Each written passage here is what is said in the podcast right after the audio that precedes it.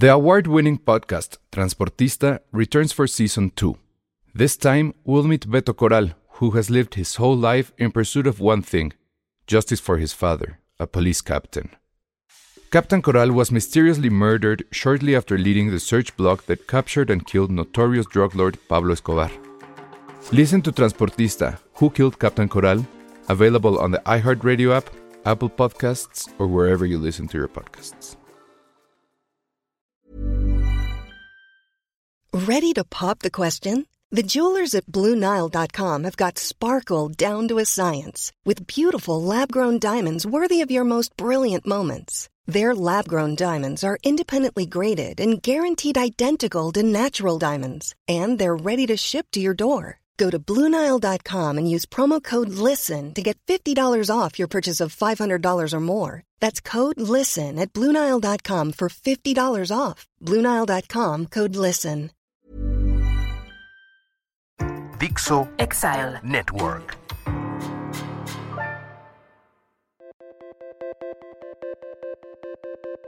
Y se supone que ya estamos en vivo, ya estamos en vivo. ¿Cómo están? Bienvenidos a este nuevo programa que tentativamente le vamos a seguir llamando Internet Explorer. Me encanta el nombre, me encanta. Porque, sí lo siento como un homenaje porque sí vieron que ya desapareció Internet. Ya Explorer. desapareció, entonces creo que de hecho legalmente no nos pueden decir nada. Eso lo hace todavía más, más bonito el tema, ¿no? Entonces, ¿Se acuerdan del Navigator? No. No. Ah, de, Ne- de Netscape. Eh, ¿O ¿Cómo cuál? se llamaba? Era un, browser, un browser de los mediados de los 90. Creo que fue con el que yo aprendí a andar en internet, pero bueno, ya me estoy saliendo de tema. Está muy padre el nombre Internet Explorer. Probablemente, y, y quien no entienda la referencia o no entienda más bien el chiste, pues en este programa de lo que vamos a hablar es de series que ya no tiene, o sea, probablemente en términos mercadológicos ya no tiene sentido hablar porque ya se vieron, ya son entre comillas viejas, digo, vamos a hablar de una serie que empezó hace dos años, dos años y medio, pero bueno. Y la anécdota es, para quien no lo sepa y que esté sintonizando apenas sin saber exactamente de qué va esto, pues que hace justo dos años y medio salió The Morning Show, que es una de las series flagship de, de Apple TV, que es con lo que salió Apple TV al, al mercado. Y yo la vi y me pareció increíble y de inmediato dije, esto lo tiene que ver Penny. Y entonces yo le dije, Penny, Penny, tienes que ver The Morning Show. Y se lo dije, ¿cuántas veces te lo dije, Penny? Yo creo que fácil sí me lo has dicho como unas 25 en, esto- en estos dos años. Y, En la pandemia sobre todo vivo. en la también. pandemia. Y traté de hacer Qué un poco de necedad, Penny. introspección, ajá, a- de, de encontrar las razones de mi necedad exactamente.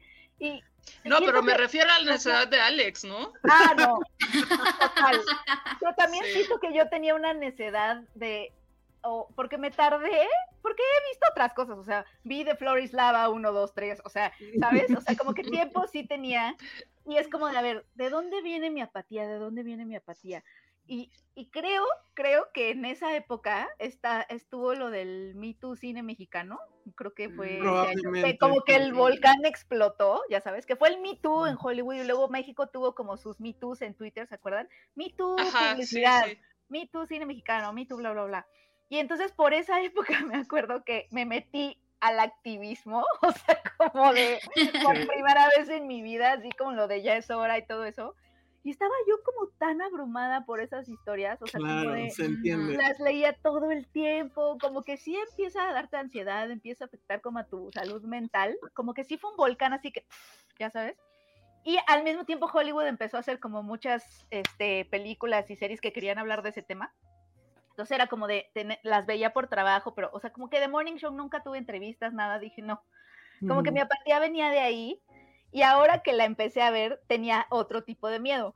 que Dos dije- años y medio después. Son dos años y medio después, son dos años y medio de películas y series sobre el O sea, tema. pasó una pandemia, Penny. Pasó una pandemia. Pasó una pandemia, o sea, pasó una pandemia y Hollywood capitalizó el tema todo lo que pudo, ¿no?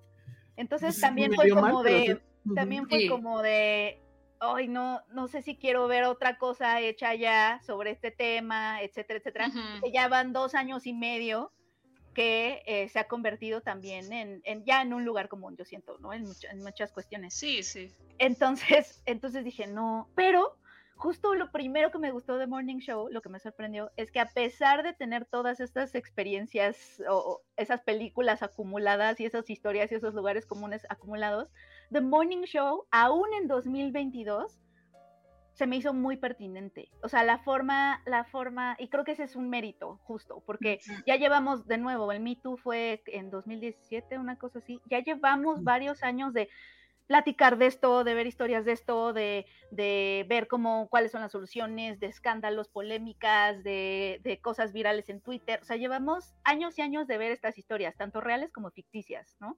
Entonces, como de qué más, ¿no? ¿Qué más podemos ver en la televisión? Dios mío, basta.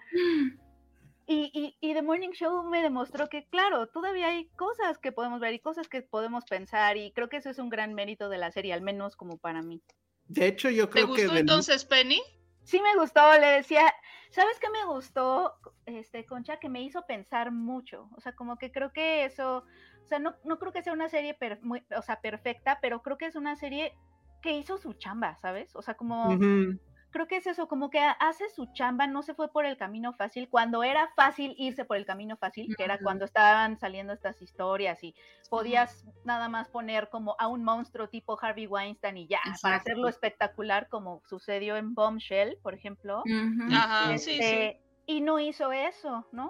O sea, como que sí tomaron decisiones las, las, escritores, escritoras, productoras, este, Reese Witherspoon, Jennifer Aniston, que tengo entendido, sí son como, como un peso creativo ahí en la serie, como que sí identificaron cuáles iban a ser las pláticas un poco del, del futuro próximo, ¿no? Como de reparación de daños, si es posible, si no, si todas las agresiones son iguales, si, si, si es posible que hablemos de estos temas en, en, en, monolitos, ¿no? O en bloques, que es lo que sucede, que todo lo hablamos en bloques y pues eso no nos lleva a nada nunca.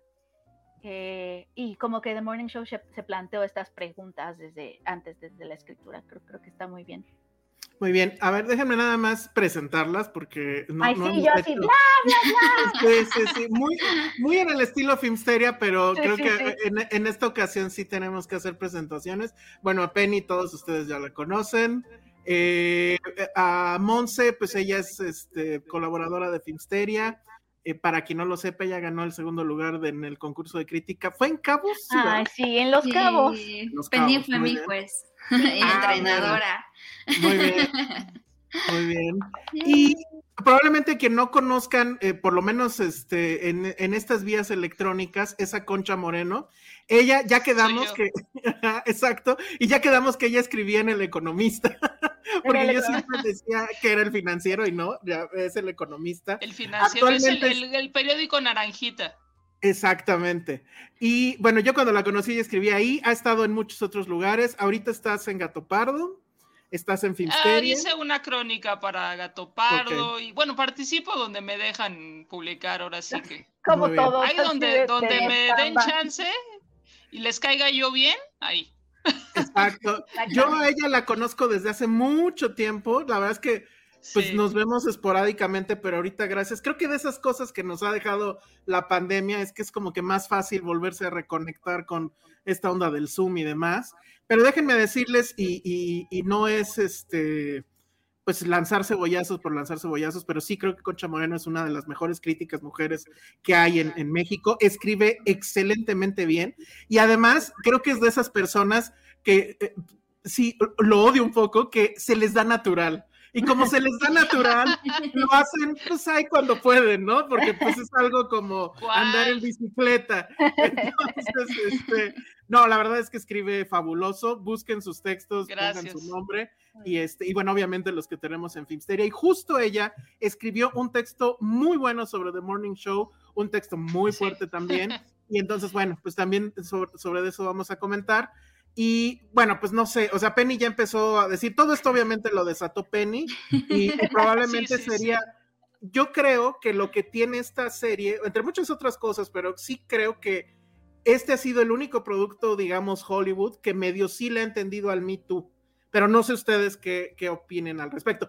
Y nada más rápido, resumen de dos líneas de de qué va The Morning Show, porque ya había ahí gente diciendo que no saben qué es The Morning Show. Es una serie que está en Apple TV, que insisto es de las primeras que sacaron en su primer paquete cuando inició la plataforma, que ya lleva justo dos años y medio. Y de lo que va es de este noticiero, son estos noticieros matutinos muy en la onda gringa, que tienen a un host y a, y a una host, o sea, un, hombre y una mujer, que dan las noticias, pero ya saben, dan las noticias, pero en esta onda como de, pues buena ondita, la mañana. Un poco se lo, lo ven en, en Don't Look Up, ¿no? Con estos dos que era Sí. que- Ah, también, sí. ¿Se acuerdan? Que era como Es muy- un asunto muy gringo, yo estaba tratando de buscar un símil aquí y pues la verdad es que no es, no hay Hoy más bien. mismo. Eh, eh, hoy sí mismo pensé podría que ser. es, sí, pero ya está muy viejo, yo creo que nadie, el, tú Hace Penny o- 20 o, años, ¿no? Monse, No, o sea, lo que pasa es que en Estados Unidos son esta onda bien, Bien. o sea, Son bien muy poderosos, sí. Ajá, son bien influyentes. Muy. O sea, y no, no, Sí. no, no hay equivalente aquí porque hoy no creo que sea el equivalente, ¿no? Porque sí, No. sí No, son es que- noticiosos. Sí, no. Sí. son noticiosos, este- pero mezclan la nota del día con la receta del día Y con y el regresan a la otra nota. Y, Ajá. ajá. Y tienen algún invitado famoso y a veces un número musical. Y si Sí. pasa una emergencia, pues van luego, luego con ellos otra vez a la mesa. exacto. Sí, yo me acuerdo que Sí, la ya- primera vez que vi como este tipo de programas fue en el 911, porque yo en ese entonces Ah, claro. estaba Ah. chavilla y veía MTV y fueron las Torres Gemelas y en, lugar de pasar obviamente la programación normal en todos esos canales que eran gringos, ¿no?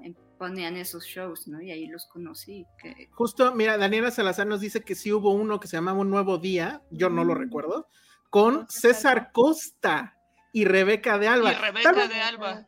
Tal vez la diferencia es que ninguno de los dos, pues propiamente eran periodistas, ¿no? Y aquí sí son periodistas, pero pues te, manejan esta la buena onda, ¿no? O sea, básicamente ese es como el tema. Entonces está este programa y vemos todo el teje y maneje, un poco a lo network, ¿no? De cómo es hacer Tiene, un programa. tiene en varios vivo. momentos network. Que yo, Sí. ya que estuve microsegundos en un programa en vivo justo de mañana de señoras, sí es una cosa impresionante. Es que es un circo, es un circo de literal cinco es pisos. terrible. Y todo es en terrible, vivo. sí. O sea, me Pues tocó un una poco- mini crisis. Un poco de que- eso hablaba el texto de Concha, ¿no? De que tú también Sí. tuviste experiencia en un Concha, en un... en A ver, sí, platícanos de eso. Ah, pues por dónde empiezo. Eh, bueno, muy simple. Yo trabajé en TV Azteca durante un año, año y medio haciendo guiones para un programa de cultura popular.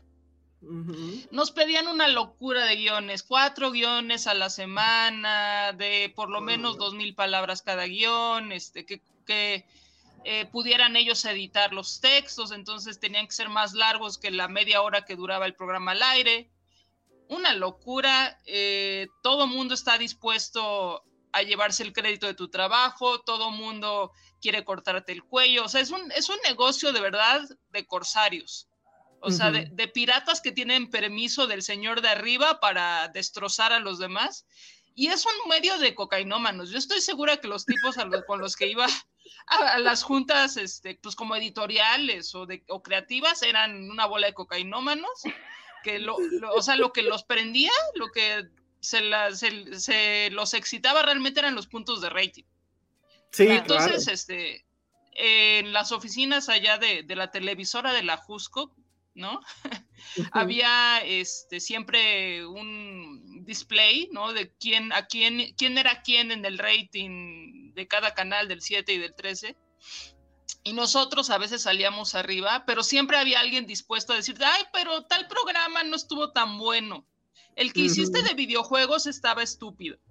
Es que le pusieron cosas en blanco y negro. Siempre era la bronca. O sea, queríamos hacer uno de la historia del cine, me acuerdo. Y el, el- mi co-guionista y yo pusimos este, pues cosas como a Mae West o este, eh, el asalto al tren del dinero, ¿no? Se enojaron terriblemente. Es que eso está en blanco y negro.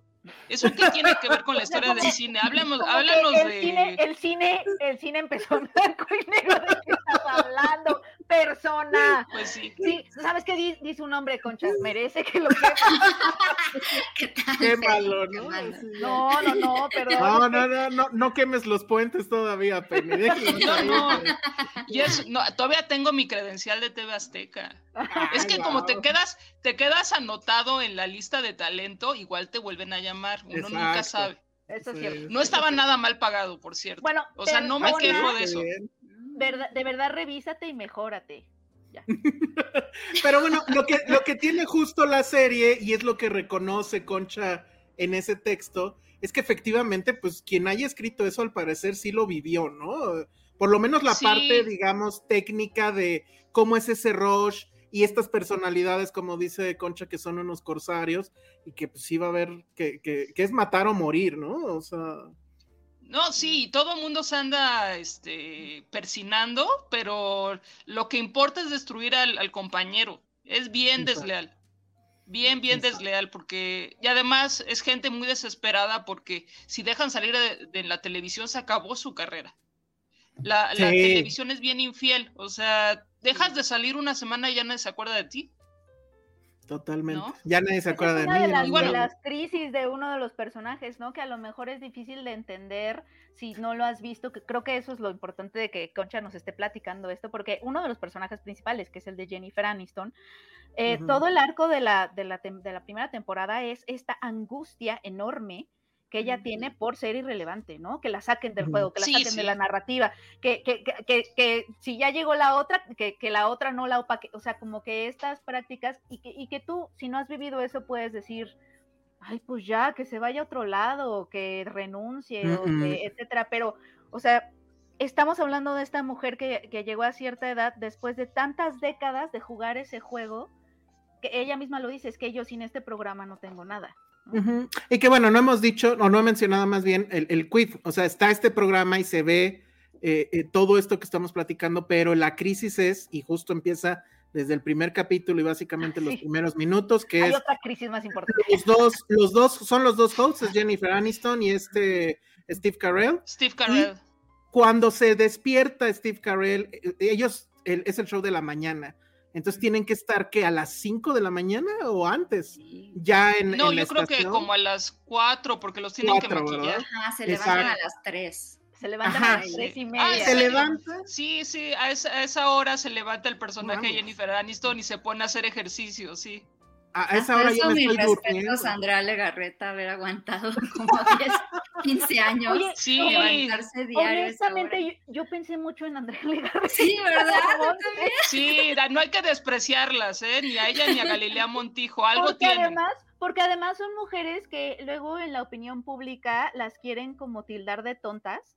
Y creo que en The Morning Show te das cuenta de que ninguna tonta llega ahí, ¿sabes? Exacto. O sea, No, no, no. Sí, exacto. lo que tienes que Se necesita ser muy inteligente o muy mala leche. Sí, o sea, para jugar ese juego rapaz Sí. del que habla Concha, no eres ninguna tonta, ¿no? O sea, puede ser otras cosas, puede ser patriarcal, puede ser muy vertical, puede ser rapaz, este, no, este, no tener empatía, lo que quieras, pero tonta no eres, ¿no? Entonces, las Andrés Legarretas y las Galileas Montijo, o sea, no, no, amigos. No, Entonces no el tema es que justo en esa, a las 3 de la mañana se levanta Steve Carell y se levanta con un reportaje que donde dice, o es una acusación de acoso sexual, y entonces es la crisis de qué va a pasar, o sea, cómo la, la cadena lo va a manejar. Y estamos hablando pues de que ellos dos son, pues creo que en algún momento sí lo dicen, ¿no? Que son casi, casi como los novios de América. O sea, e- la ellos dos son, ajá, la gente los ve como la cosa más pura que puede haber, la más buena onda, los más veraces, este, O sea, como y si Guillermo esa- del Toro ahorita saliera como no, bueno, toda la gente se, se- derrumba el país, ajá, sí, claro, sí, sí, sí, Oigan, pero ¿leyeron el libro? no, no, no, yo, no- bueno, sí sabía que había un libro, pero la verdad es que no, no lo leí, ¿tú sí? No, Sí, yo me lo bajé al Kindle cuando acabé de ver la primera temporada. Ajá, Es tan buen libro, tan ¿Ah, chismoso. sí? sí, Ah, Ah, qué sí, bien. Se llama Top of the Morning, de Brian Ah, claro. Stelter. Este, no, y empieza con el personaje que es Cory, el, el gran ejecutivo de The Morning Show, el, el psicópata. Que es como detrás un de todos los Joker, movimientos ¿verdad? como un Joker corporativo. Sí, sí, sí, está loco. Está loco. Es, em, se llama, es un productor de, de Today. Jim Bell. Jim Bell, que amanece un día con la idea de, tengo que salvar Today Show.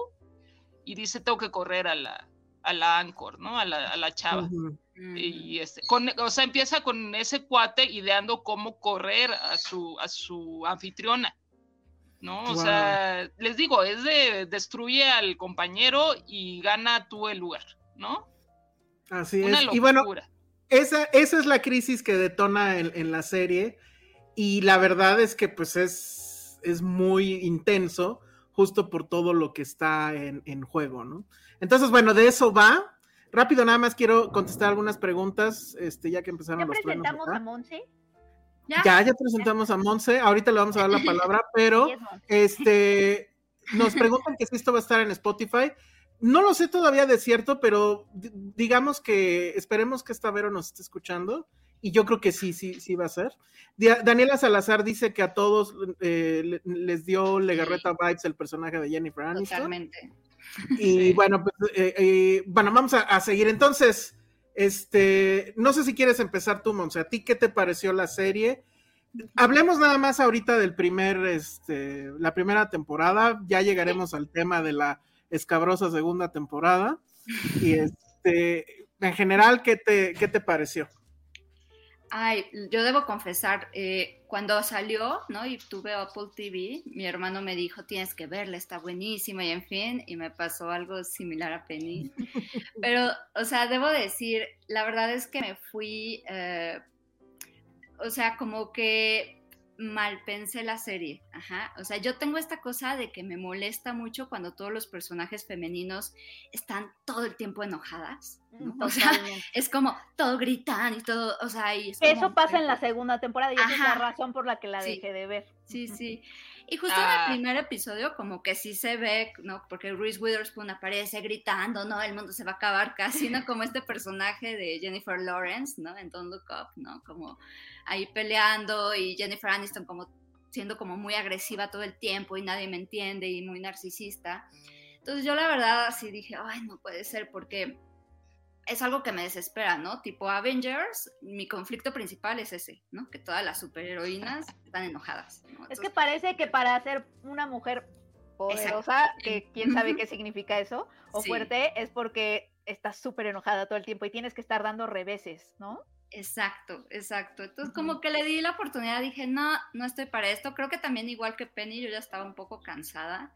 Que lo de Penny me recordó mucho a, a- justo en la universidad donde yo doy clases, antes de la pandemia, pusieron un tendedero. Y la pobre chica que, que transcribió todo lo del tendedero, todas las acusaciones a computadora, que era una estudiante, ¿no? Escribió en un grupo que tenemos de mujeres, así, necesito terapia. o sea, de No, tanto haber transcrito, ¿no? Entonces, entiendo que, o sea, llega un momento en que te da un burnout, ¿no? Que dices, ya no, ya no Burnout, puedo, ¿no? Entonces, eh, lo puse en pausa, lo retomo y, oh, sorpresa, o sea, porque entiendo por qué están así ellas, o sea, creo que no, no es que diga, las mujeres poderosas son gritonas y enojo- enojonas, sino cómo el sistema de ese programa, ¿no? El las va forzando a ser estas personas, ¿no? Cómo va estructurando que precisamente ellas tengan que irse, algo que yo veo muy común, ¿no? Que de pronto a la mujer se le pide irse transformando en un hombre, ¿no? En lo que se supone, entre comillas, que es un hombre, porque tampoco Total. es un hombre, ¿no? Pero entonces soy cruel, soy, soy líder, soy alfa, soy como no muestro sentimientos, porque ella constantemente, el personaje de Jennifer Aniston, está constantemente luchando con no llorar, ¿no? Y Con cuando llora, vulnerable. exactamente, es como la, ay, está histérica, ¿no? Ella está como mujer, ¿no? Porque cuando la mujer llora es como, ay, o sea, es el, el no, no Claro, es que ella ha estado programada, ¿no, Monse? Para justamente entender o, o- o internalizar que la empatía y todas esas cosas, ¿no? La generosidad, la empatía, no nada más son inútiles, sino que obstaculizan tu carrera, ¿no? Sí, sí, Ah, sí, claro. totalmente, Sí, sí, sí. totalmente. Digo, Y- el, el- sí. No, vas, vas, Concha, no.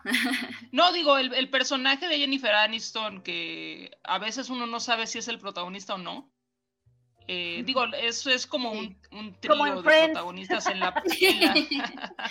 Ándale, que es un trío de protagonistas, ¿no? Por lo menos en la primera temporada. El personaje de Reese Witherspoon, que a mí es el que me cae mejor, Bradley, eh, Jennifer Aniston y Steve Carell, ¿no? Este, ellos tres.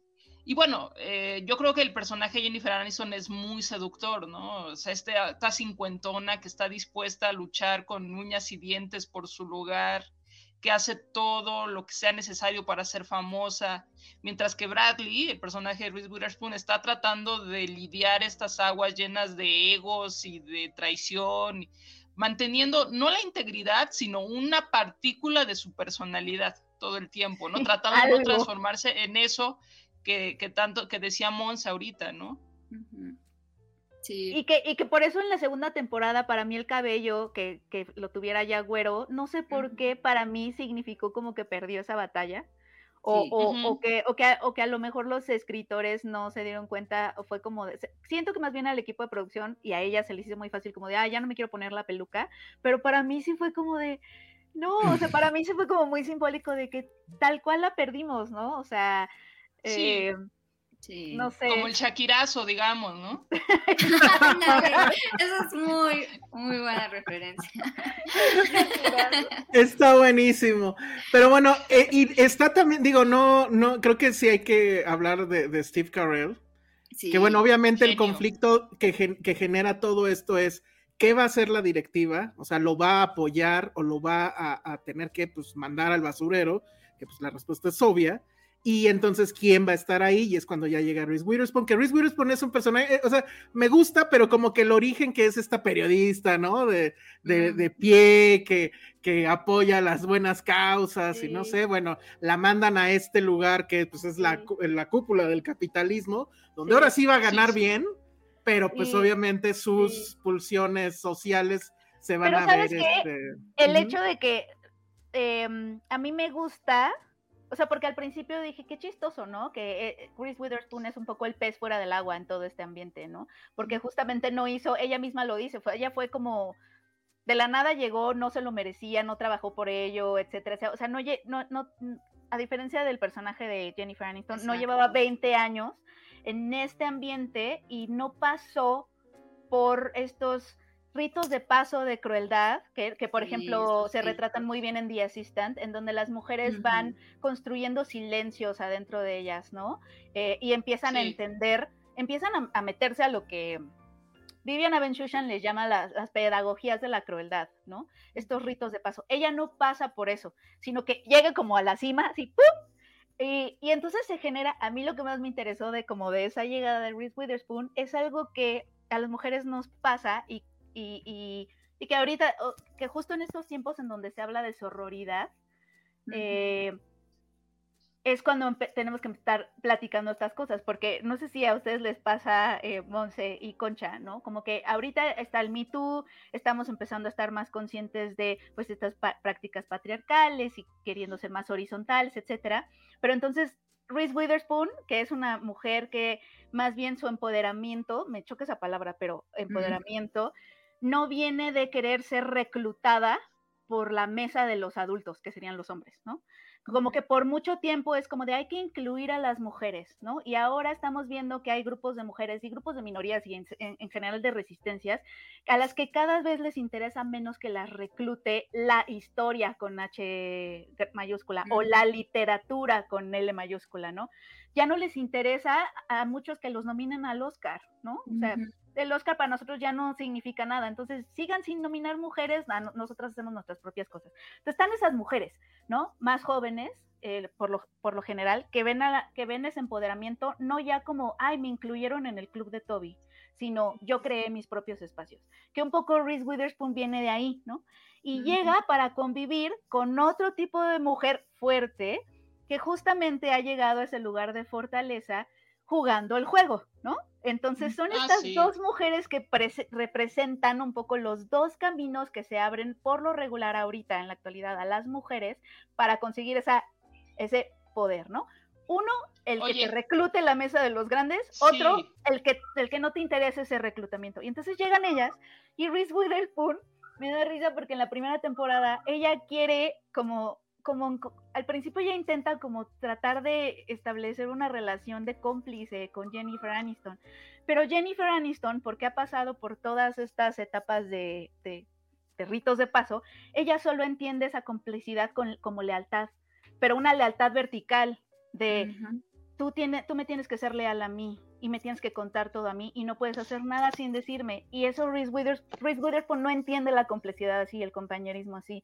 Entonces, como mujeres, no sé si a veces les pasa, Monse y Concha, que tenemos esto de necesitamos ser sororas con todas las mujeres que conocemos.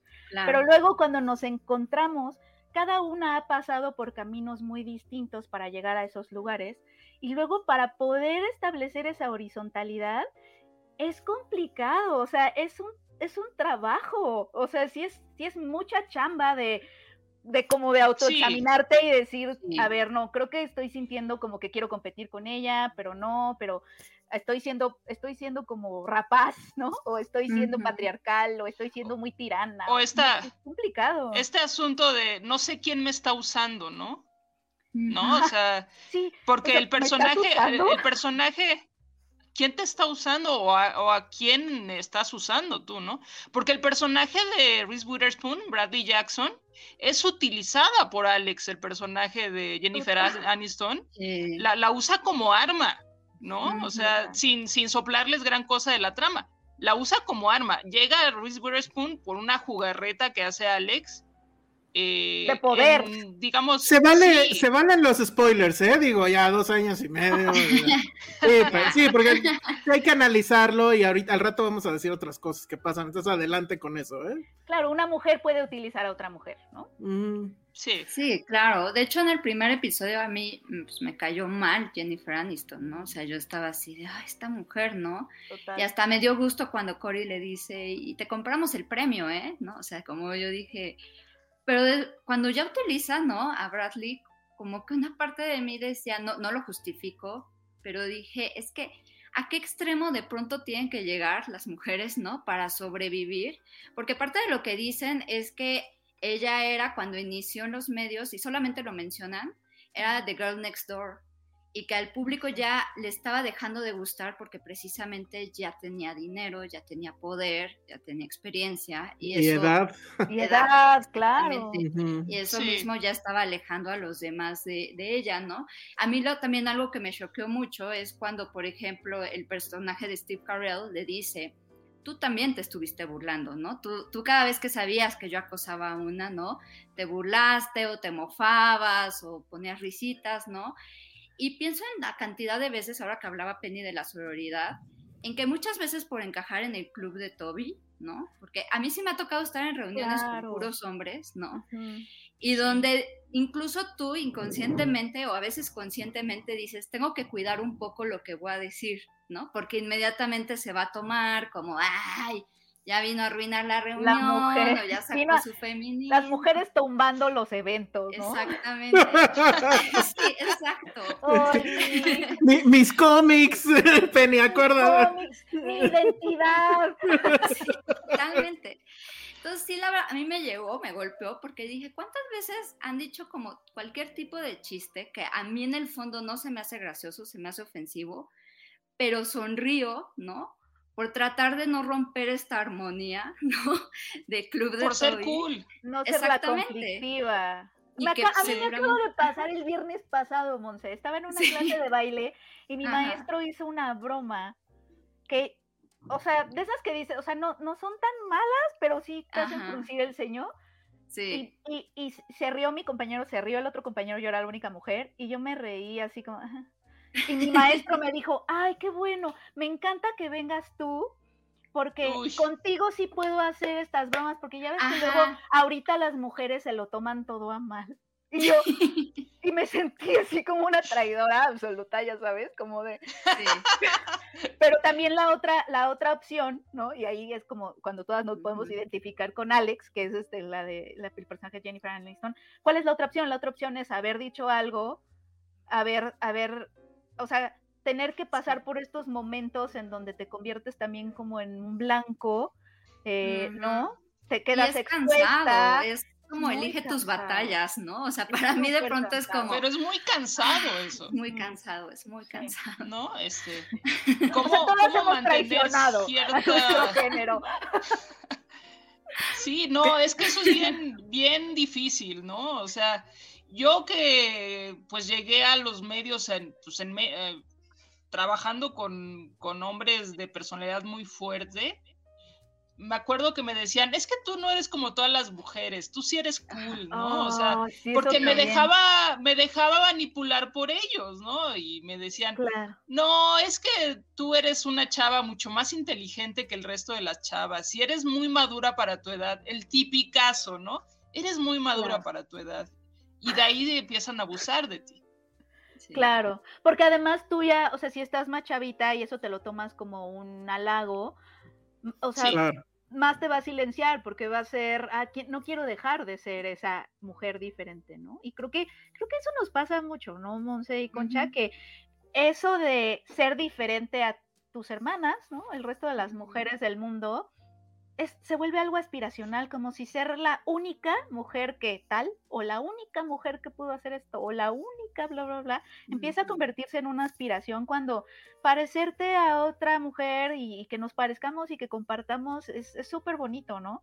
Pero, pero es la semillita en la que empezamos, por la que empezamos a, competir, ¿no? Que obviamente le, a, Alex como que está, está un poco atrapada como en esto de, pues tengo que competir con, con no me acuerdo cómo se llama, Bradley, con Bradley. Bradley. Y, Bradley al principio lo único que quiere es como sobrevivir este nuevo trabajo. como no quiero Fox Jackson. Me vale, ajá, me vale si me corren. Un poco, un poco ella viene como medio anarquista de X. llegué a este trabajo sin pedirlo, entonces si me corren, me da igual. Este, Aunque sí. sí hay un momento donde sí, como que ya está en esta onda de tampoco puedo fallar, ¿no? Y ya luego después está en el tema de sí quiero decir cosas. O sea, tengo el foro y debería de, poder decir cosas. Pero aquí lo que quiero ya este, eh, meter a la plática, pues es a Steve Carell, porque creo que hasta estos momentos, que son como los primeros episodios, pues todo es medianamente, o sea, está muy bien dibujado el, esquema de cómo se funciona la mecánica del, del, show mañanero en vivo en tele. Pero creo que cuando se hace el reveal de que Jennifer Aniston sabía, o sea, sabía de, de, la mecánica de acoso de, su compañero y cayó, y que en cierta forma, pues eso la hace cómplice, creo que ahí es donde la serie ya eh, eh, eh, te das cuenta que no es simplemente un, un caso, digamos, de Me Too, de él era acosador, y bueno, pues entonces es el malo. De hecho, creo que es un malo, entre, o sea, lo pongo entre comillas, lo de malo, porque no, o sea, creo que sí la serie logra hacer eso de que no sea simplemente blanco y negro. O sea, es una cosa mucho más complicada que simplemente decir, ah, ahí está el malo y es el monstruo, ¿no? O sea, es ¿Vas mucho, a un Felipe Garrido, Alex? ¿Por qué? no, no, es quizás una referencia muy local, pero Felipe Garrido, bueno, le entregaron a Cristina Rivera Garza un premio. Ay, no manches, sí, no doy crédito, Concha, no doy crédito de eso. Es, pero platícalo, platícalo para, para, para Bueno, yo no sé, yo no sé. Cristina Rivera Garza, esta escritora mexicana, este, escribe un libro que se llama El invierno, no, perdón. El verano invencible. El verano, el verano invencible de Liliana, ¿no? Ajá. Yo no lo he leído, no me gusta mucho Cristina Rivera Garza, pero bueno.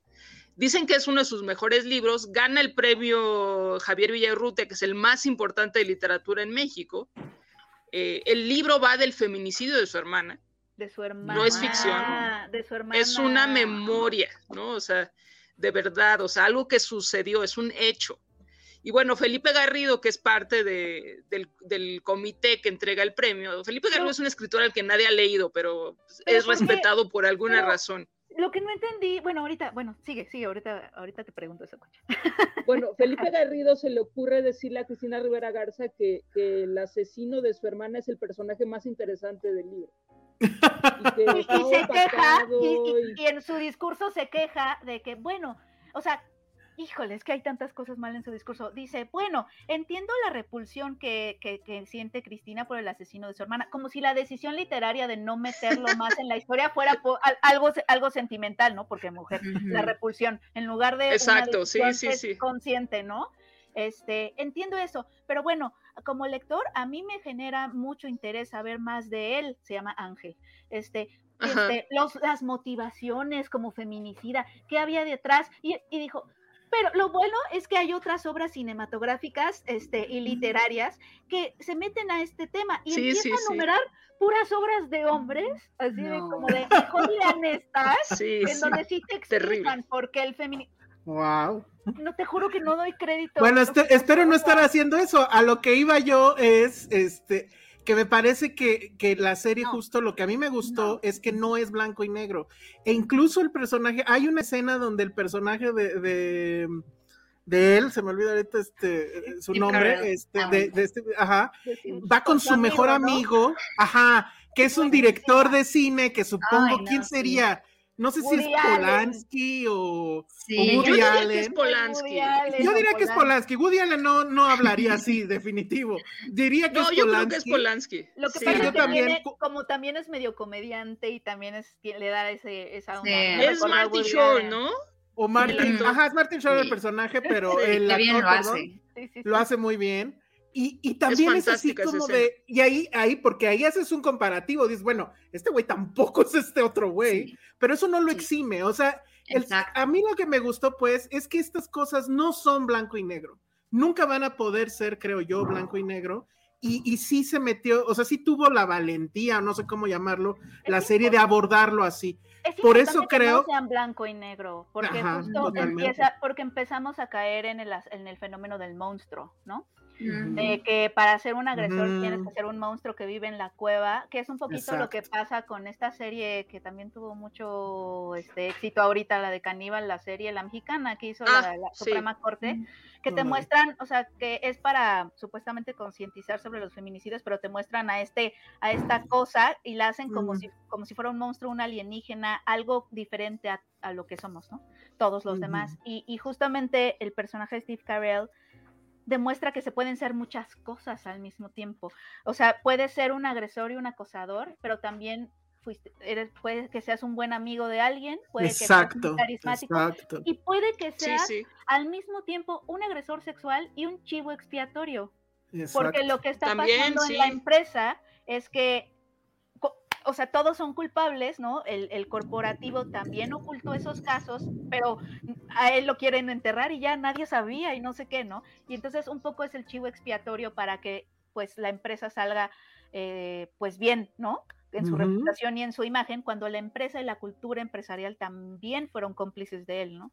Entonces, se pueden ser todas esas cosas, se puede hacer un buen periodista y un agresor sexual, se puede ser un uh y un agresor sexual, se puede ser tu mejor amigo y puede ser un agresor sexual. Y creo que esas tonalidades se las da el personaje de Steve Carell, porque además si es alguien, o sea, si es un personaje al que le crees que es muy simpático y al que le crees que es muy carismático y le crees que no está entendiendo de que lo Exacto, esa es la otra cosa que a mí me encantó, o sea, no está entendiendo nada. Ajá, y entonces, porque además él sabe de su poder, ¿no? O sea, tiene años haciendo esto. O sea, yo también pensaba, ¿cuánto ganarán estos cabrones? Porque a veces el departamento Jennifer Aniston es una cosa. Es increíble. No, y además, o sea, Brady Jackson, el personaje que menos dinero ganaría de ese trío, pues probablemente es el personaje de Reese Witherspoon y vive en un hotel increíble. Es, vecina de cuarto del, del ejecutivo de la cadena, ¿no? O sea, viven a todo dar los tres. Y es, el personaje Steve Carell tiene una casa en Italia. Ajá, porque eso, eso me gustaría también. mencionarlo, porque creo que esta serie tira dos, dos mitos, ¿no?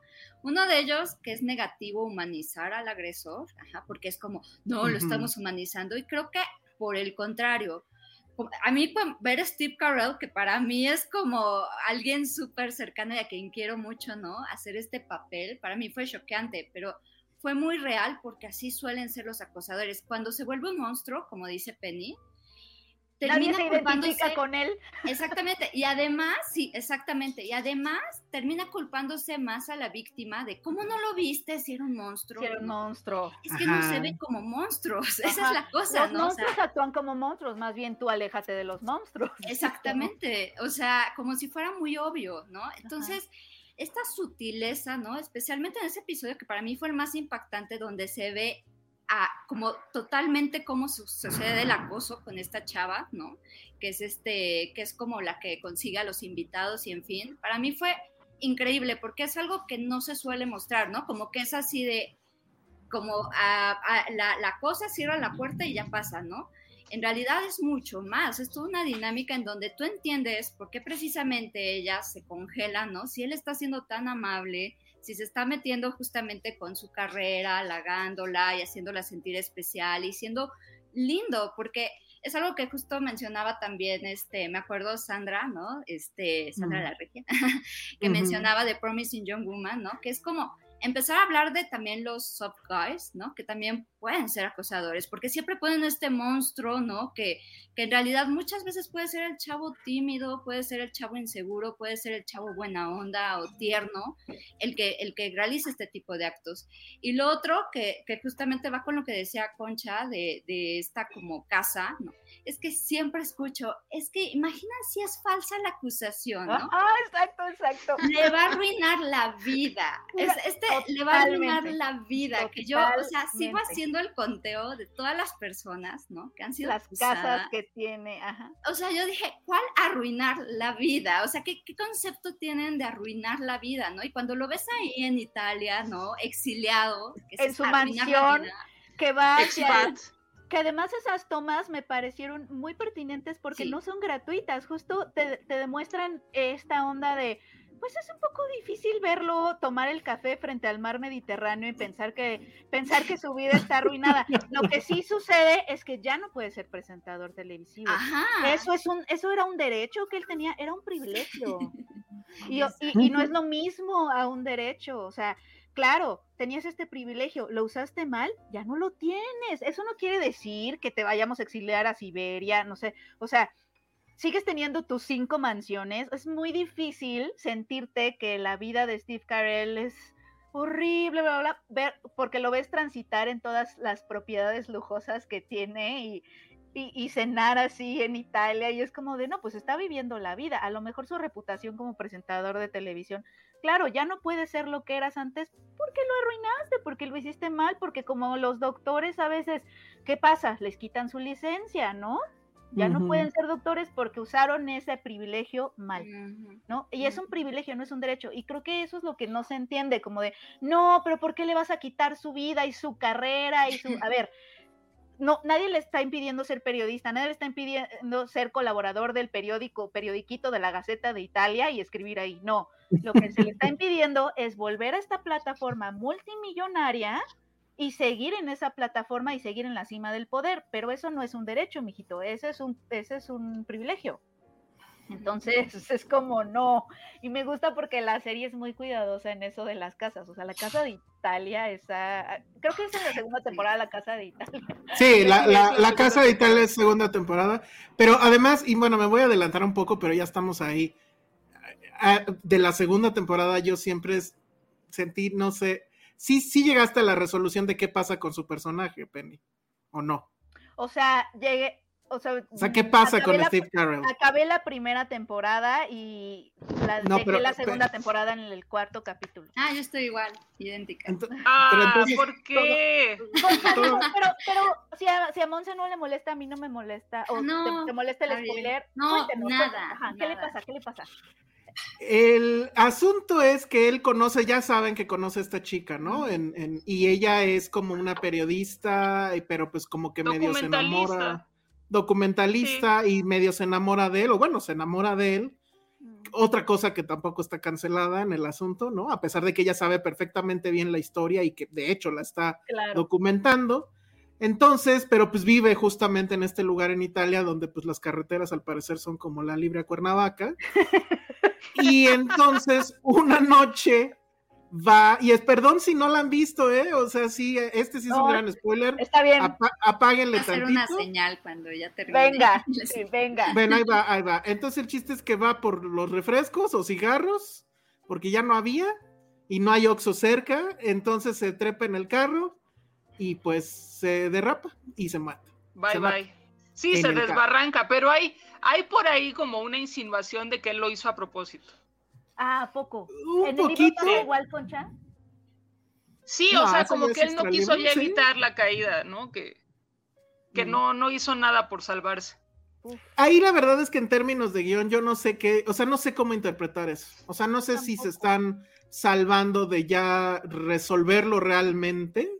Hubiera estado padre verlo más a largo plazo, ¿no? Porque hacernos esas preguntas de, pues bueno, ¿qué hacemos, no? En un futuro. Con... Pero sí, o sea, el, truco es padre porque él ya no está y a lo mejor puede interpretarse como un mártir. Justo ahorita que estaban diciendo esto de que la vida se les acaba, pues a él se le acaba. Mm. Porque, eh, pero su testimonio, de, o sea, su versión de los hechos, sí se queda en ese documental. Es justo, justo, justo. Y, justo es ahí como, como acaba, que el documental sí va a salir al aire y está cabrón porque entonces ahí sí habla de, no tanto de Jennifer, sino de todos los demás, o sea, la, cima de, la, de esta corporación mediática. Sí, claro que había.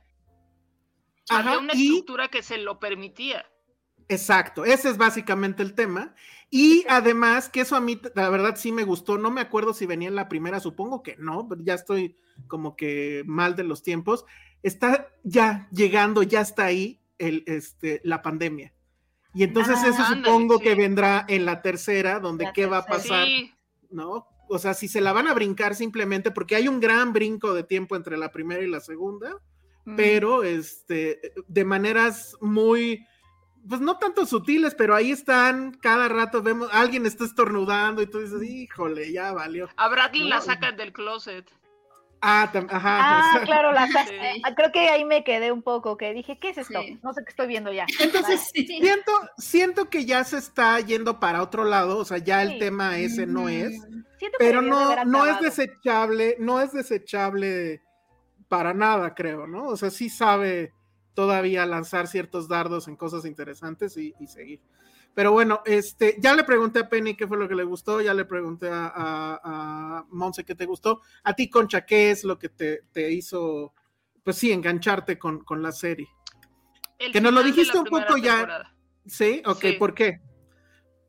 Eh, esta relación disque consensuada entre el personaje Steve Carell y la chava que pues se suicida al final de la primera temporada. Me recordó mucho mi propia experiencia en, cuando era yo muy joven y estaba eh, empezando en los medios. yo tuve una relación parecida con un hombre. Sí, tuve una relación como muy similar, eh, sostenida durante dos años. Eh, en, el caso de la serie, pues es un encuentro de un par de horas, ¿no? en, en, mi caso fue una relación que duró poquito más de dos años en la que fui, este, pues como criada para ser una mascota, digamos, ¿no? Y este, bueno, cuando vi ese final de temporada dije, es que esto es lo que me pasó a mí. Yo fui, víctima de, abuso por parte de este hombre y yo no lo había querido aceptar. Y cuando vi ese final dije, mm, me están hablando a mí. no, este, fue, un momento duro, pero, pero vamos, este, me pareció buena televisión de gran calidad, o sea, que, realmente llegue a hablar de ese tema tan difuso, o sea, de, no, pero tú querías estar ahí, pero tú, este, tenías 18 años, ¿no? O sea, ya eras mayor de edad, o como le decían a, a Sasha no dijiste que no? Exacto. O que le decían, no, tú a, a Sasha, ¿no? A los 14 años ya sabes a lo que vas, sobre todo en el medio artístico, ¿no? Es no entender nada. Sí, o sea, tú no dijiste que no con suficiente entusiasmo, ¿no? Totalmente, Concha. Que un programa televisivo se atreva a hablar del consentimiento de esa manera, me pareció tan gran televisión. O sea, la serie es muy entretenida, está muy bien hecha, pero también es muy inteligente. ¿no? O sea, tiene como esta manera de meterse por los rincones de el asunto del Me Too, del asunto de la sexualidad, de las locuras que suceden este, detrás de cámaras, o cómo lo... A mí me encanta una escena en la que están enseñándoles a lavar las manos, porque pues es la pandemia, ¿no? Mm, y, este, y el personaje de Alex y la otra chava, ¿cómo se llama? Juliana Margulis. Mm. Que, no me acuerdo cómo se llama el personaje, pero están como disque aprendiendo a lavarse de las manos y como que improvisan una cancioncita y ves el prompter y ahí viene la cancioncita, ¿no? O sea, ya se lo sabían, todo estaba previsto, todo está en guion, ¿no? Hasta lo que parece más, más lindo e ingenuo es parte del guion. ¿no? Y están ahí como queriendo seducir al público y el público dice, ay, qué buena onda son todos, ¿no? Y todo es un plan maquiavélico para que estés viendo la tele. Porque la tele se está muriendo. Ya tenemos teleprompter y todo está guionado. Ah, sí, exacto. Todo, todo. Todo es leído. Todo, las Somos unos actorazos las peleas y todo eso. Yo no tengo ponchos. Ese es el personaje que me dieron, porque ves que también pasa eso, ¿no, Concha? Que les dan, como que piensan el personaje que van a interpretar. Ah, sí, bueno, en eh, programas como Ventaneando, por ejemplo, ah, eh, pues tienen cada uno su rol, o sea, es, es una estrategia muy usada en la televisión que cada uno tiene, tiene su personaje y al final Patti Chapoy es la que pone el orden. Todos pueden opinar, pero la opinión que vale es la de Pati Chapoy. Sí, totalmente, totalmente. ella llega ahí, bueno, pero a ver, no sé qué, cuando ya todo el mundo dijo cosas. Sí, así de, Pedrito, ¿tú qué opinas? Daniel, ¿qué opinas? Y ya luego Pati Chapoy pone el orden, ¿no? Y, da la, opinión institucional, digamos. De, de, de, a mí me preocupa ya tantas este, coincidencias que tengo con Pedro Sola, porque este, el día que se enojó porque invitaron a la lata, bueno, su otro personaje, el, escorpión, eh, o sea, yo me hubiera puesto igual, ¿no? ¿Quién, es este güey, ¿no? ¿Qué hace aquí? Porque está aquí. El día que a Josué se le ocurra invitarlo a, Filmsteria, voy a estar igual, ¿no? Les iba a preguntar otra cosa. Ay, que no sé si, si se me fue. Ah, creo que sí se me fue. Ah, no, lo que decías, Concha, de, o sea, que ahorita porque estaba poniéndole replay en mi cabeza a la escena del consentimiento, ¿no? Esa escena de, la chica de la que hablabas y, tienes mucha razón, o sea, cómo sucede esa escena de abuso, me pareció china, ¿sabes? Porque además es que yo, la estuve como comparando mucho con la otra que habla del mismo tema, igual también en televisión, que es Bombshell. Y la escena donde ocurre el abuso de Bombshell, o sea, es claramente, pues, o sea, no hay consentimiento, ¿no? O sea, súbete la falda y ella llorando se sube la falda. Pero siento que es más, al hacerlo más cotidiano, más así, es, estar realmente hablando de lo que pasa en la realidad, ¿no? Es, eh, esos son, como es el caso, son los casos extremos, ¿no? Encontrarte a un Harvey Weinstein, encontrarte a un señor horrible de ese Fox. El de, el de son Los casos más extremos, no que no sucedan, ¿no? Desgraciadamente ahí están esos monstruos horribles. Este, pero son los extremos y por lo regular no suceden esos extremos. Lo que más sucede es esta zona del consentimiento en donde en donde, en donde en donde llega la chica, eso es lo que sucede más, ¿no? Ese tipo de agresiones me parece que son como las que, las que es más probable, que es más probable que te encuentres con esas en tu vida, a que a lo mejor te toque la suerte de encontrarte con un depredador tipo Harvey Weinstein, ¿no? Pero, pero ese momento en donde ella pues sube a ver una película con él, pero además sucede que ese día además ella está deprimida y además él también está como solo y deprimido, no sé, este, pero también eh, es el día en que ella tiene su, su, su, break, ¿no? En su carrera eh, y, es gracias a él, además, él, la, él la mandó ahí, pues, todos esos factores. está más vulnerable. Está más vulnerable y en donde es claro que ella, no había forma de que ella pudiera negarse a eso, a pesar de que obviamente podía, ¿no? Él no le puso una pistola en la cabeza, etcétera, pero como hay estas otras formas de coerción y que justo por eso es hostigamiento sexual y, abuso sexual, en donde no es, no, no, sucede como te pasaban en casos de la vida real las violaciones de que sale, ya sabes, del, del basurero o del arbusto en la noche, el agresor y te jala un terreno baldío, o sea, sí, claro, eso es una violación, pero no todas las relaciones suceden así, ¿no? No, todo el abuso sexual sucede así, sucede porque hay otra forma de, de, coercionarte, ¿no? O sea, ella no sentía que tenía la posibilidad de decirle que no al host del, el programa más visto de Estados Unidos, que además era su jefe, que además podía arruinarle la carrera. Y eso es lo que, por ejemplo, el personaje de Steve Carell no entiende, o sea, no acaba de entender cómo... No, pero además, o sea, eso en un momento de gran vulnerabilidad de la chava, porque él la está tratando como, como su mentoreada, pues, como su, pequeño padawan. Entonces él está haciendo muy buena onda con ella en ese momento, porque es el, famoso tiroteo este de Texas, donde mataron a varias, de Las Vegas, perdón, que muere una gran cantidad de personas, creo como 20, ¿no?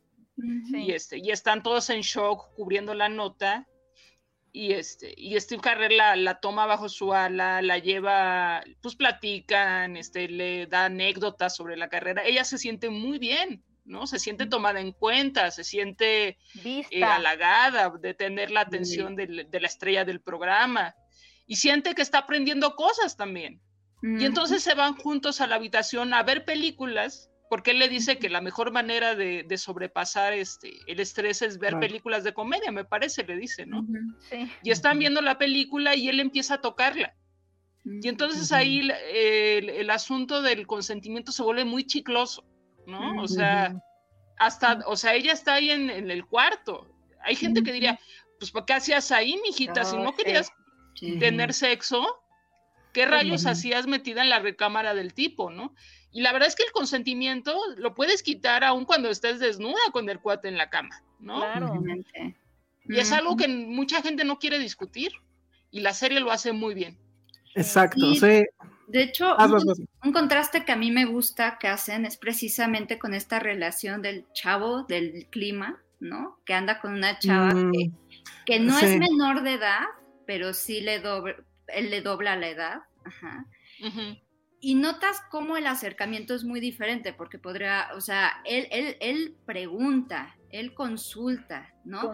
Él, él, él, él, se comunica, ¿no? Él no busca momentos donde ella esté vulnerable, ¿no? Para tener cualquier tipo de relación. Sí, los dos están asustados y creo que la regan y manejan pésimo la situación de su relación, los dos, ¿no? Pero porque los asusta el ambiente, ¿no? Como exactamente, porque no fomenta recursos humanos, que también yo como psicóloga es una pelea conmigo, a veces RH, ¿no? Porque sí es, este, a veces siento que, ah, terminamos quedando muy mal pero eh, justo, ¿no? O sea, y cómo son las preguntas incluso que le hacen a ella, ¿no? Que a ella, a él le hacen más preguntas como generales y ella sí le hacen una indagatoria súper persecutoria que también cae en otro tipo de acoso, preguntarle toda su vida sexual de ella, ¿no? O sea, es como esta como que no, no confían que ella no sea una víctima, o sea, ¿sabes? Como que ella va y dice, no, es que es una relación consensuada, yo estoy enamorada de él, bla, bla, y no le creen, porque es como de, estás chiquita, estás más joven que él, este, e-, él, tiene más poder que tú en esta empresa,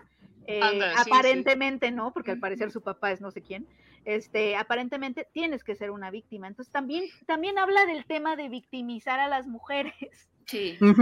A, priori, ¿no? Y quitarles su agencia. Entonces son como muchísimos temas. Es que eso, esa parte además es muy brillante y a mí ya se me había olvidado ese detalle, porque es, a ver, no es siquiera el asunto de que pueda o no haber relaciones de ese estilo en el trabajo, que de hecho en ese tipo de trabajos además donde el estrés y todo que ya hablamos, pues lo hace casi, este, pues claro que van a, surgir relaciones, pero también puede haber relaciones que sí estén funcionando y bueno, esta se la lleva el carajo justo por todo el ambiente que hay ahí, pero de nuevo, no es blanco o negro, o sea, puede pasar todo, ¿no? Y creo que la clave, que ahorita lo dijo Monse, es ante la duda, pregunta. O sea, ¿por qué no tenemos la cultura de preguntarle a, las mujeres, en este caso, porque estamos hablando de las mujeres, qué les gusta, qué quieren? Yo me acuerdo un chavo que me puso en Twitter así, porque, porque de pronto cuando empiezas a hablar de estos temas te conviertes en la consultora del feminismo, que además es como de, no, ni siquiera soy experta, yo también estoy aprendiendo muchas cosas, pero bueno,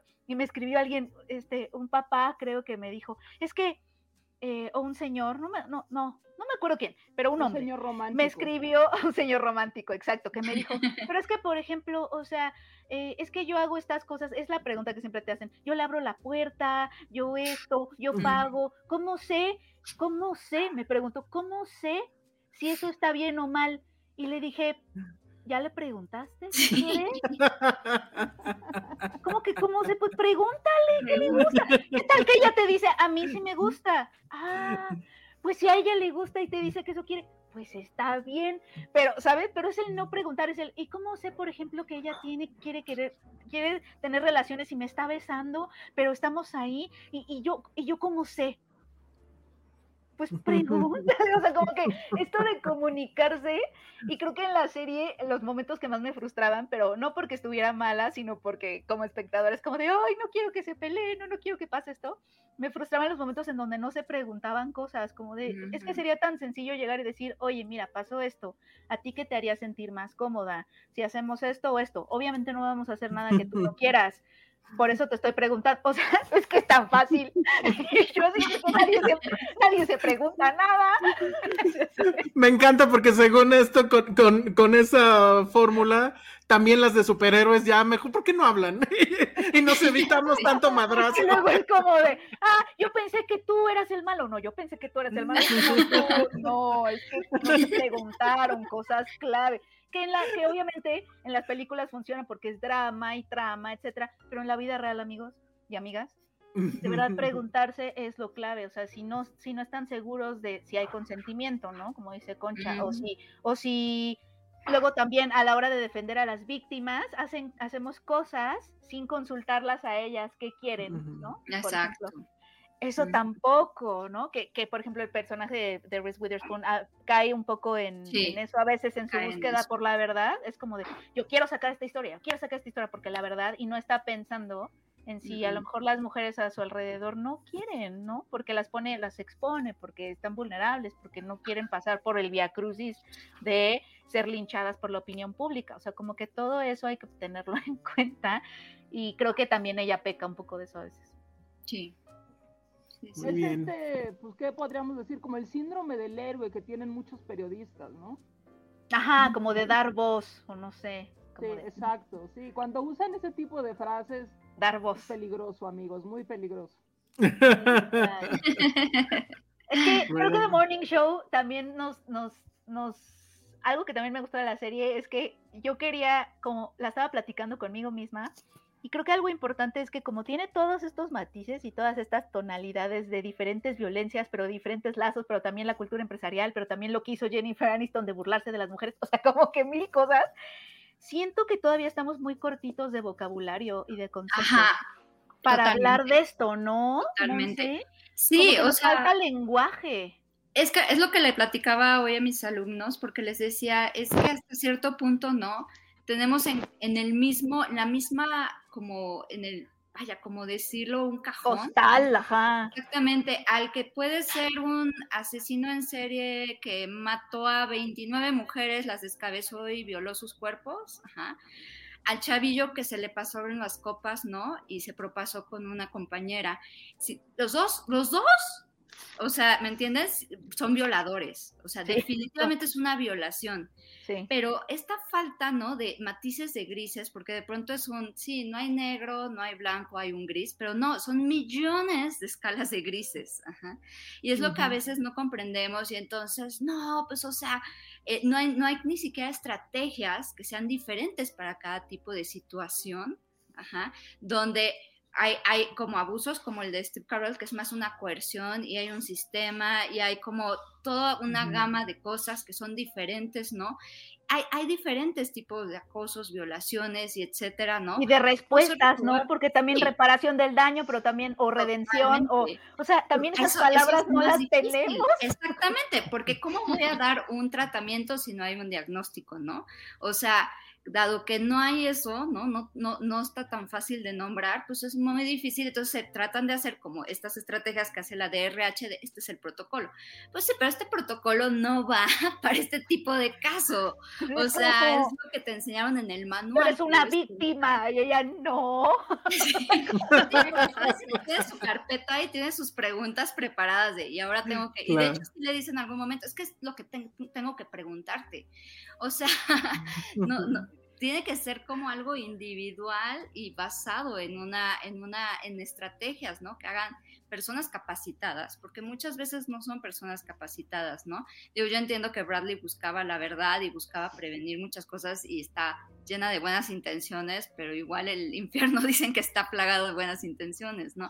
Necesitaba ahí tener a un apoyo psicológico, necesitaba ahí tener como mucho más un ambiente de protección para ella y es lo que no le da, ¿no? Pero también trato de ser justa con Bradley de que pues, eso lo sabría alguien capacitado, ¿no? ¿Qué tanto sabemos de esto? ¿no? Apenas estamos aprendiendo.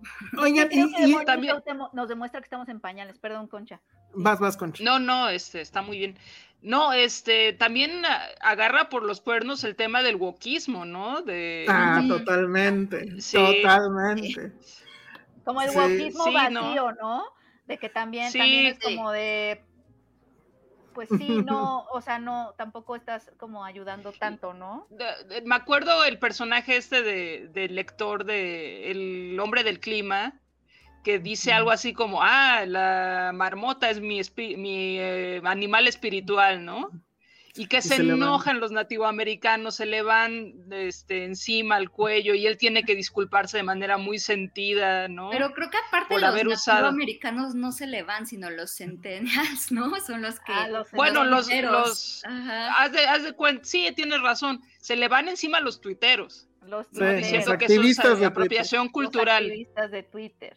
Sí, o sea... Y entonces el walk, el walk Twitter, ¿no? Que también lo mencionan eh, a lo largo de la segunda temporada y que resulta el lugar donde finalmente crucifican a Alex, ¿no? O sea, parece que ya la habían redimido y cuando despierta, hijo, no sabes de lo que te perdiste, amiga. Exacto. Sí, esa, esa parte también está por eso digo, es que está muy bien hecha. Insulta a Steve Carell y mientras le está pidiendo a la amiga que la grabe para subirlo a Instagram, sus stories. No, no, no. Ahora, me llama mucho la atención, o sea, es que aparte, e, el, no sé si llamarlo female gaze o, o, el punto de vista femenino en toda esta serie, como que sí es muy exacto, ¿no? Como que, o sea, como dijo Penny al principio, se ve que hicieron la tarea. Usualmente uno esperaría que, que, que hubiera, no sé, que fuera directora, o que fuera creadora, y me parece que no es el caso, ¿no? O sea, son hombres, vamos. Pero creo que sí es muy blanco y lo, reconoce, ¿no? Es, es, o sea, se autorreconoce y ellos dicen, o sea, estos son problemas de mujer blanca, ¿no? O sea, porque dicen, no, ya rompimos barreras, porque tenemos dos mujeres, dos conductoras. Y dicen, sí, dos conductoras blancas, ¿no? O sea, como que creo que también reconoce eso y está muy bien. O sea, creo que eso se lo aplaudo mucho a The Morning Show, que ellos solitos lanzan el sabemos nuestra sabemos nuestros límites no o sea porque no Exacto, ese cast de Benetton totalmente de tratan de poner todos los colores o sea sí. los tiene The Morning Show pero adrede, ¿no? Porque eh, así está fabricado, ¿no? O sea, si tiene un latino, un, un, este, afroamericano, ¿no? Pero entiendes que así es el show, ¿no? Está diseñado para, ¿no? Pero ya en sí el show, ¿no? Como que reconoce el, esta es la perspectiva y es lo que podemos dar y eso me parece muy interesante, o sea, me parece bastante bien, correcto, ¿no? Que, que por ejemplo, en el caso de Hannah, la chava que se suicida, no se meten mucho en temas de raza ni nada por el estilo porque pues, no es su agenda, ¿no? A pesar de que sí es un factor muy importante, por supuesto, como víctima, ¿no? Claro. Aunque si hay un personaje racializado, ¿no? El, el que... El, el, chavo, ¿no? Que quiere rapado, sí, sí. El que, se va a Hunan.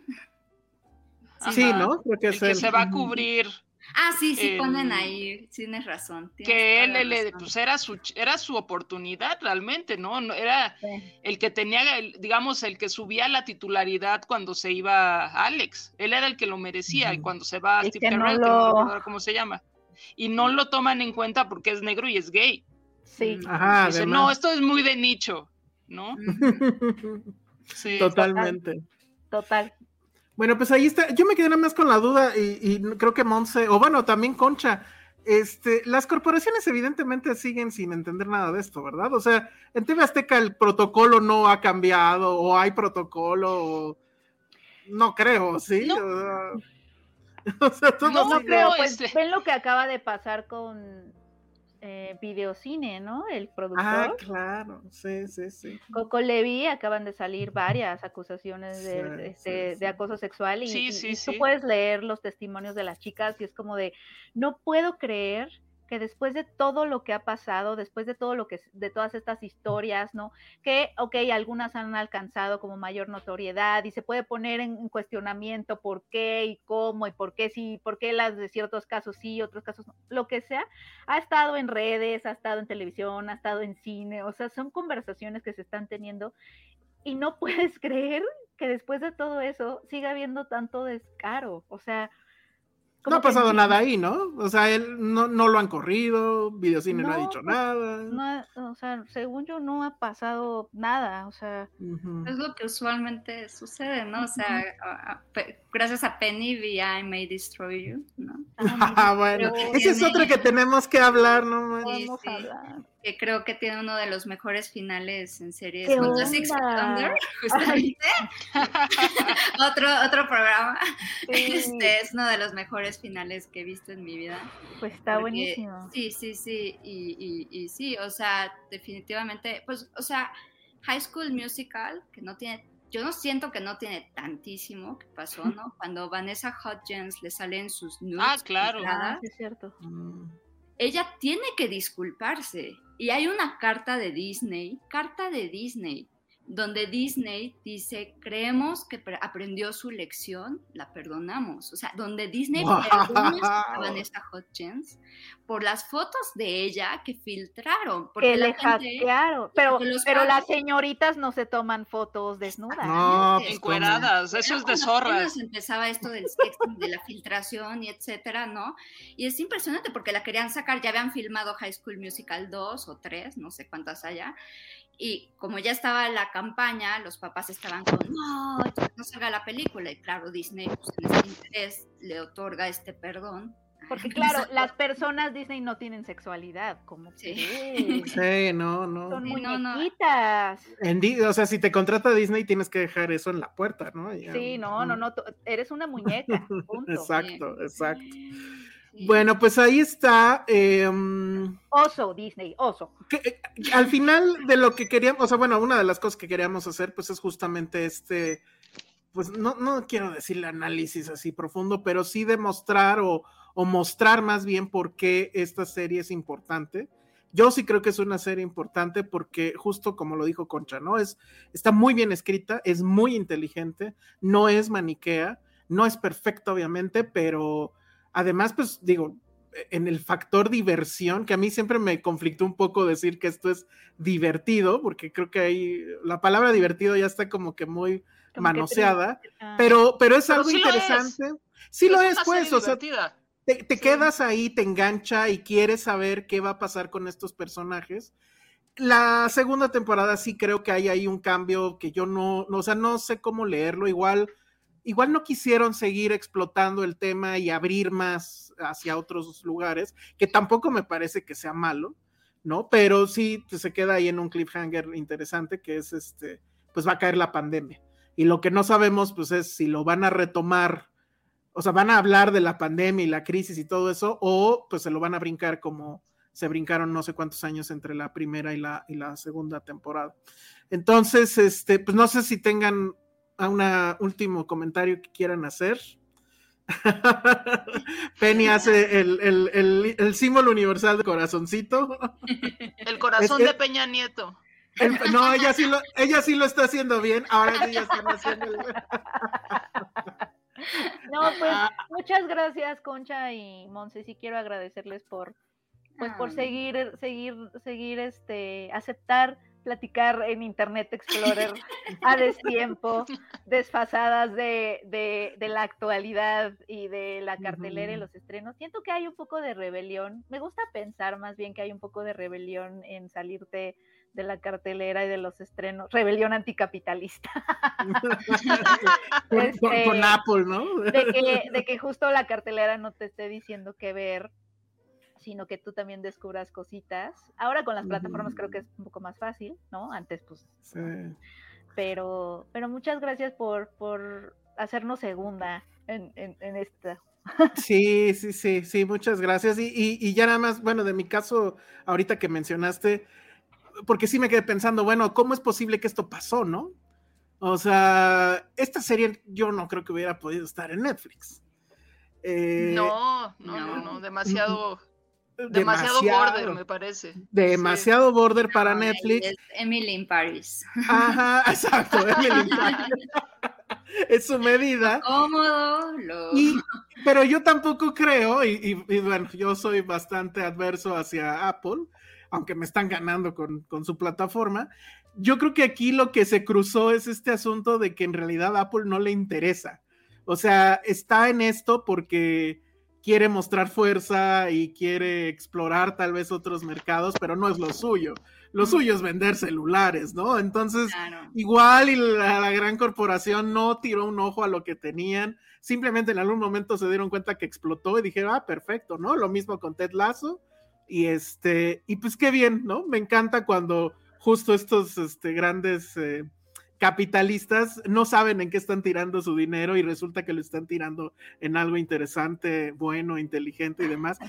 No es necesariamente gracias a ellos o sí por la lana, pero bueno, es, es también curioso. que dan el dinero. Creo que también Reese Witherspoon pues ha estado haciendo muchas producciones que traen ah, como esto esto femenino, porque ni siquiera diría feminista, ¿no? O sea, Big Little Lies, Sharp Objects, o sea, Pero definitivamente este está muy por arriba de aquellas, ¿no? Aquellas, este, sí. son más de un entretenimiento como tal y esto, esto es muy, muy, muy poderoso, incluyendo, porque no sé ustedes, pero la, la intro es de esas intros que no puedes darle skip.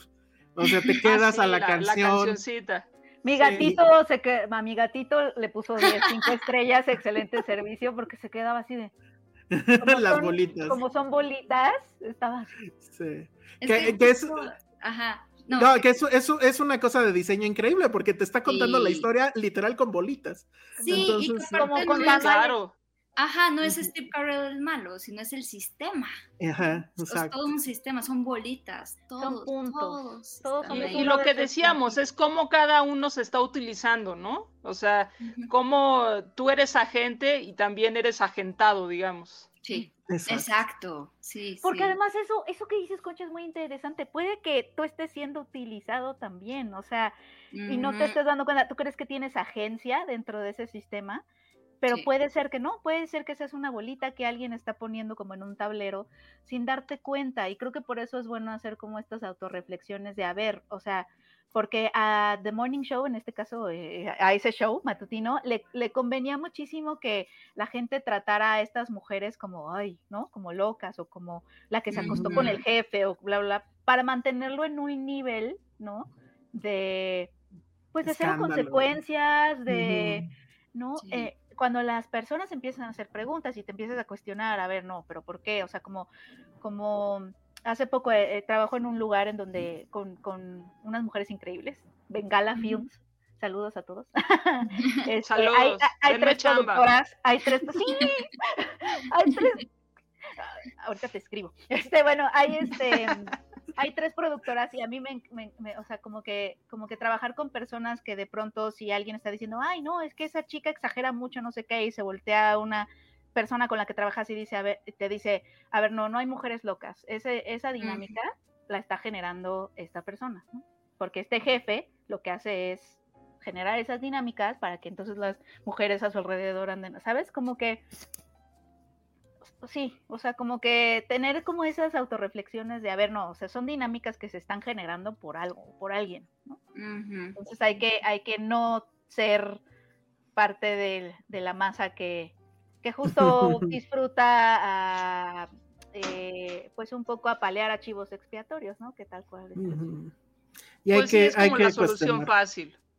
Claro, porque mientras están apaleando a ese chivo expiatorio nadie te está viendo a ti, entonces mejor, mejor tú también avientas piedras, ¿no? Como de, sí, sí, mejor que le pase a ella y no a mí. Entonces, es esa, es esa mentalidad en la que obviamente todos hemos caído, ¿no? Y además es difícil reconocerse como víctima, ¿no? O sea, ah, eso, es, eso es un gran como que recibir, recibir la, la conmiseración ajena y que todos digan, ay, ¿cómo estás? ¿Cómo sigues? No es algo agradable. No. O sea, bendita la empatía, pero uno tiene también sus, sus paredes. ¿no? Claro. Claro, es que también se explora en la serie, ¿no? O sea, como de... también, sí. Como esto de, de, es que no quiero que me definan como una víctima, o sea, es, es, eso es lo que van a pensar ya cuando piensen en mí, o sea, pues no, tampoco quiero eso, ¿no? Que me defina. Sí, claro, sí, sí. Me, me, me, hicieron recordar el caso de una amiga que tuvo un, un caso de acoso, ¿no? y lo denunció y pues ya regañaron al tipo y etcétera, ¿no? Y un buen de regañar. sí, exacto. Y un buen de gente era como, pero ¿cómo no lo despidieron? Deberían haberlo despedido. Renuncia en protesta, ¿no? Y mi amiga, no, porque voy a perder mi trabajo. O sea, yo no puedo. Así como, entonces parte de lo que le decía es, o vas a hacer de más o hiciste de menos cuando denuncias usualmente siempre es así, o hiciste de más o hiciste de menos, ¿no? O sea, ay, tampoco lo hubieras llevado tan lejos o ay, lo hubieras llevado más lejos, ¿no? Nunca vas a contentar a nadie y eso es un problema con las víctimas de por qué también no denuncian, ¿no? Sí, debiste haber hecho esto o no, o te pasaste. Exacto. entonces es como de, bueno, nada de lo que haga está bien, ¿no? Sí, sí, sí. Vale, bueno, pues este, no sé, Concha, este, Monse, si tienen un comentario final. O ya con pues, eso. No sé si puedo dar anuncios.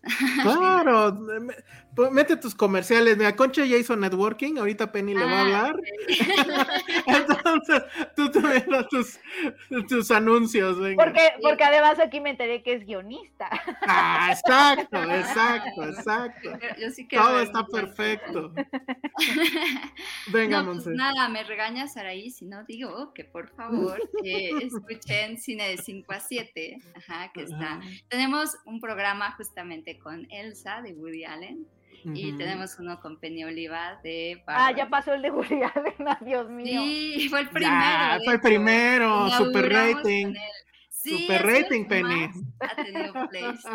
Pero también el tuyo ha sido muy popular, Penny. bueno. Este, Me sentiría muy mal de vivir en un mundo donde el, el podcast de Woody Allen le gana al de Áñez Barba.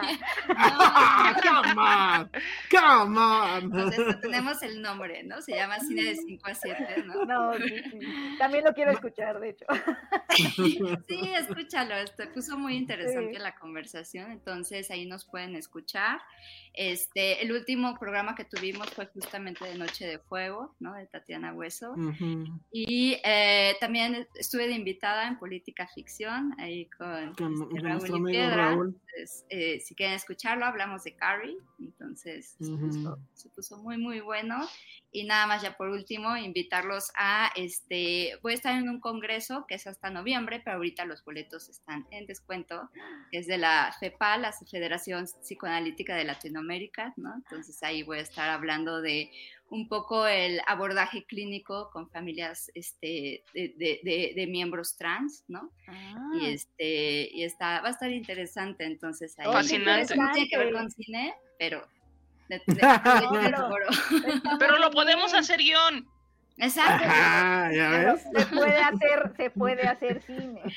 Y tengo, tengo que preguntarte, Concha, en qué programa trabajabas después, fuera del aire, porque en algún momento cuando yo era este, estudiambre, me mandaban justamente a hacer cápsulas a un programa de TV Azteca y justo creo que era más o menos similar a The Morning Show, entonces. Órale. El mío no era tan The Morning Show, era, era un programa nocturno de cultura pop. Ya te diré cuál es. ¿De, cultura pop? Vimos fuera del aire, yo también quiero saber. bueno, espérense. Así son. La chisma. No, la, la bueno, pues muchas gracias a las dos. Se, me fue, se, me fue, decir eso, que muchas gracias a las dos y a Elsa por organizar esto. O sea, las tres. No, pues gracias a ustedes.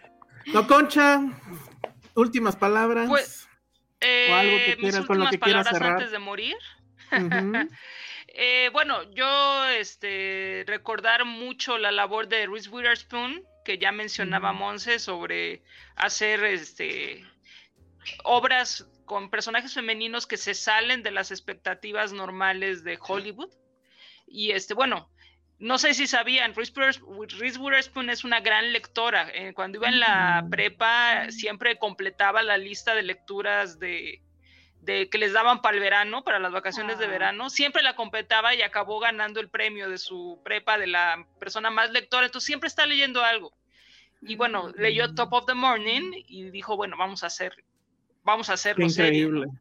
Qué increíble. Es, una, es una mujer muy brillante, Reese Witherspoon. Yo la admiro muchísimo. Y pues nada, si yo también puedo hacer comerciales. Venga, venga. Este, lean mi crónica del, del incendio del basurero de escalerías en, en Gato Pardo. Ahí en, en mi perfil de Twitter la, la pueden encontrar. También aquí el buen Alex le dio RT está buena, digo, no, no es porque la haya hecho yo, pero nos, nos quedó buena, la verdad, o sea, fue un trabajo en equipo muy bien hecho entre... No, y tuviste que ir allá, obviamente. Ah, fuimos varios días, sí. O sea, este, fue, un gran trabajo de... Porque déjenme les explico, o sea, el tema es que hay un basurero que lleva un mes o más. Más de un mes, sí. Más de un mes incendiándose en el Estado de México, o sea como en Los Simpson, que estaba la pila de las llantas todo el tiempo y pues, bueno. O sea, ¿cómo es posible que eso esté pasando y, cuál es la repercusión de todo eso y qué pasa con la gente que vive cercano ahí? Alrededor. Y, a qué huele? Porque ese es el asunto con la crónica de Concha. O sea, si la empiezas a leer y, el olor lo tienes ahí, ¿qué pasa con los perritos? Todo ah, eso se ve en, esa, en esa crónica. Está muy, muy bueno chequenla, chequenla ahí en, en, mi timeline de Twitter, arroba el Salón Rojo. Está, bueno, y seguramente está en el sitio de, Gato Pardo. De Gato Pardo. Y te les digo, fue un gran trabajo de equipo de tres mujeres, Jackie Muniello, la fotógrafa, Sandra Barba, la editora, y yo, Concha Moreno, Concepción Moreno, que me tengo que firmar de manera formal. ok. Este, que yo como reportera. Eh, y bueno, creo que nos quedó bien, merece, merece que le echen ojo les quedó muy bien y, e insisto, Concha escribe fabuloso. O sea, siempre le voy a este, envidiar eso. Ya les digo, o sea, hay, quienes son así naturales y entonces, bueno, pues me voy a inventar esta crónica, ¿no? Y bueno, lean, lean, lean cómo quedó. Muy bien, muchísimas gracias. Sí, ¿en dónde te pueden seguir, Concha? En arroba Macomotos, es eh, Maco, es M-A-K-O-T-O-S, Macomotos. Muy bien, ahí está, es como la motomami, pero de diferente forma. exacto.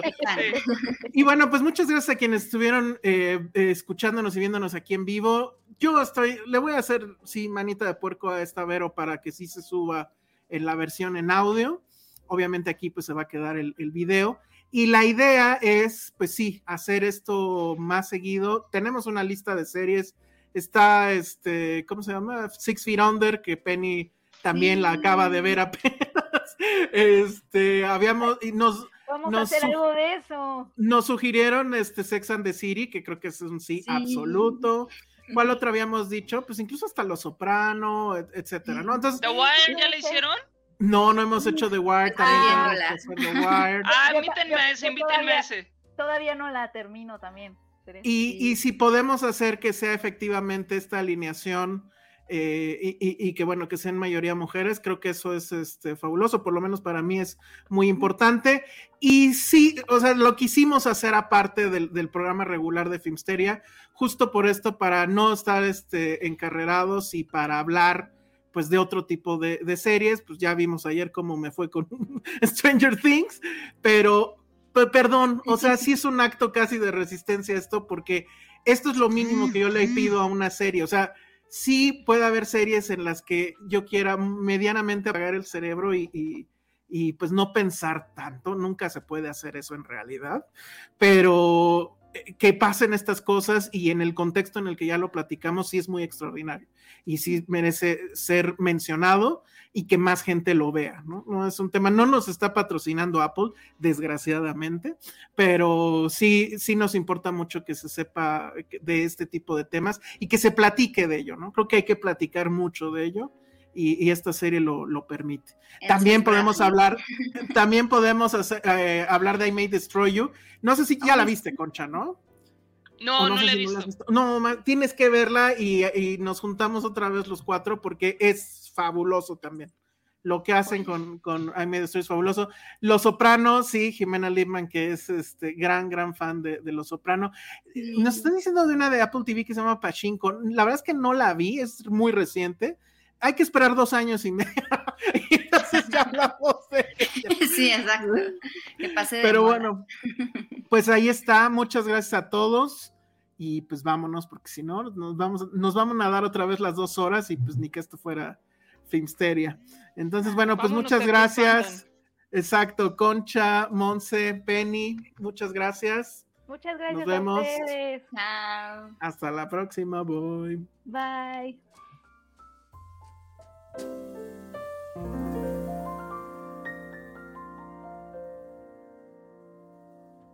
Dixo Exile Network.